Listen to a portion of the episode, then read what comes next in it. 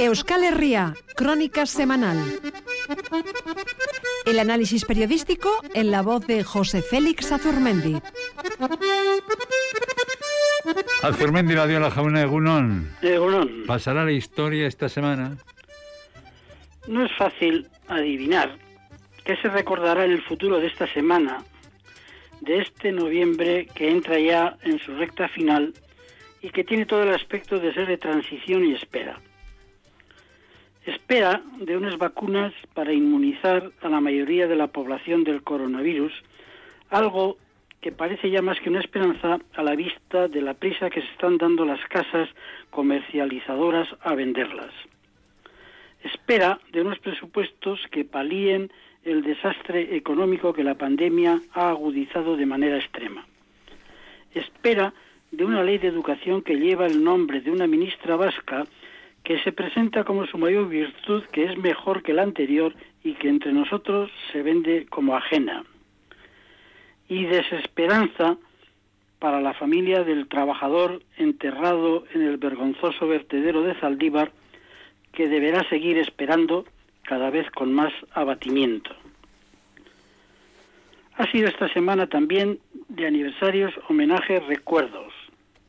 Ernest Lluc, Santi Bruar, Josu Muguruza y también Francisco Franco y García Julián, uno de los autores de la matanza de abogados en su despacho de Atocha, sentenciado a 193 años de prisión en 1980, de los que cumplió 14, puesto en libertad condicional en 1991 autorizado a viajar a Latinoamérica por una oferta de trabajo que usó para quedarse, puesto en libertad ahora por la audiencia de Ciudad Real que le ha reconocido redenciones durante el tiempo que estuvo prófugo.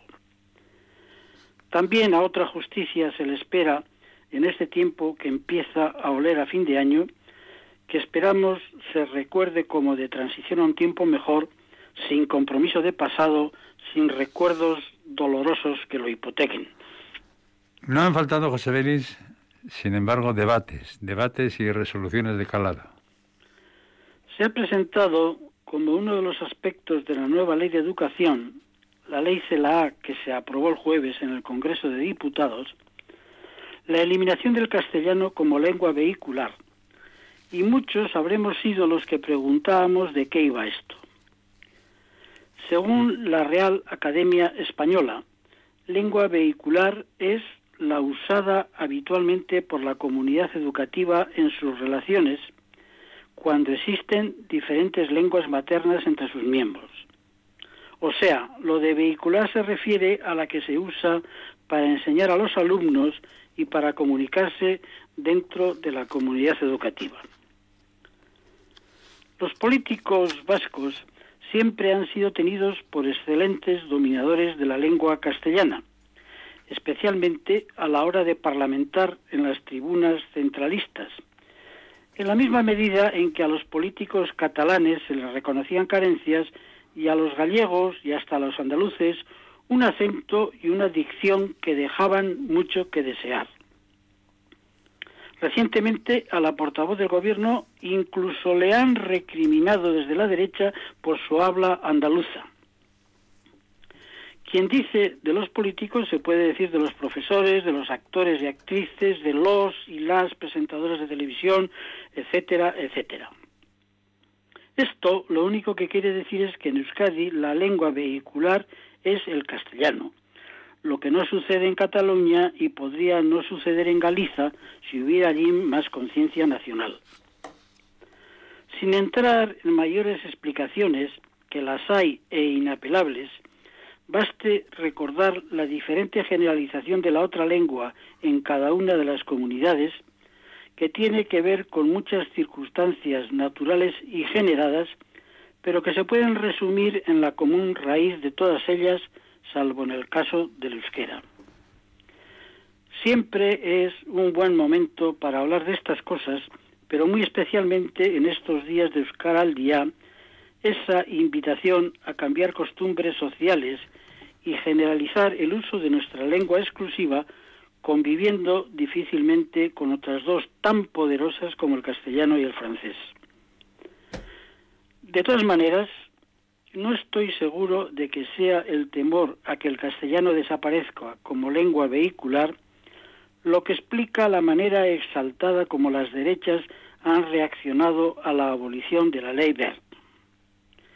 Está por medio la concertación, las reglas que deberán regir en los acuerdos de la Administración con entidades privadas de enseñanza, que favorece la discriminación que benefician a los que pueden pagar lo que otros no pueden.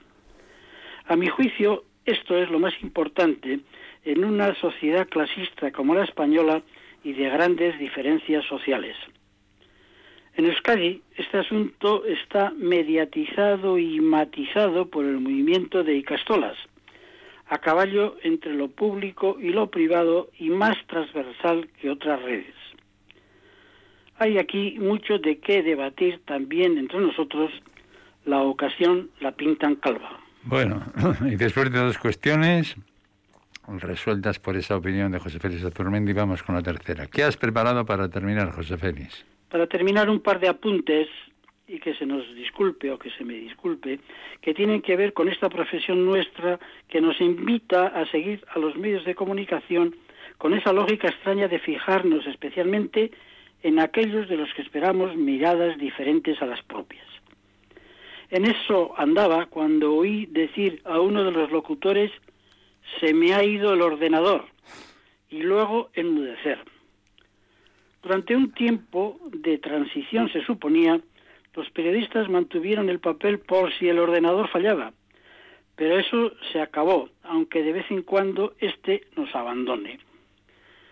Siguiendo con los medios y nuestras cosas, leí ayer con asombro que un señor de Asturias con mucho dinero se ofrecía a comprar el grupo Prisa por 200 millones de euros, algo que de momento no se va a producir, pero que pone en evidencia la fragilidad y la dependencia de los medios, incluso la de los más consolidados.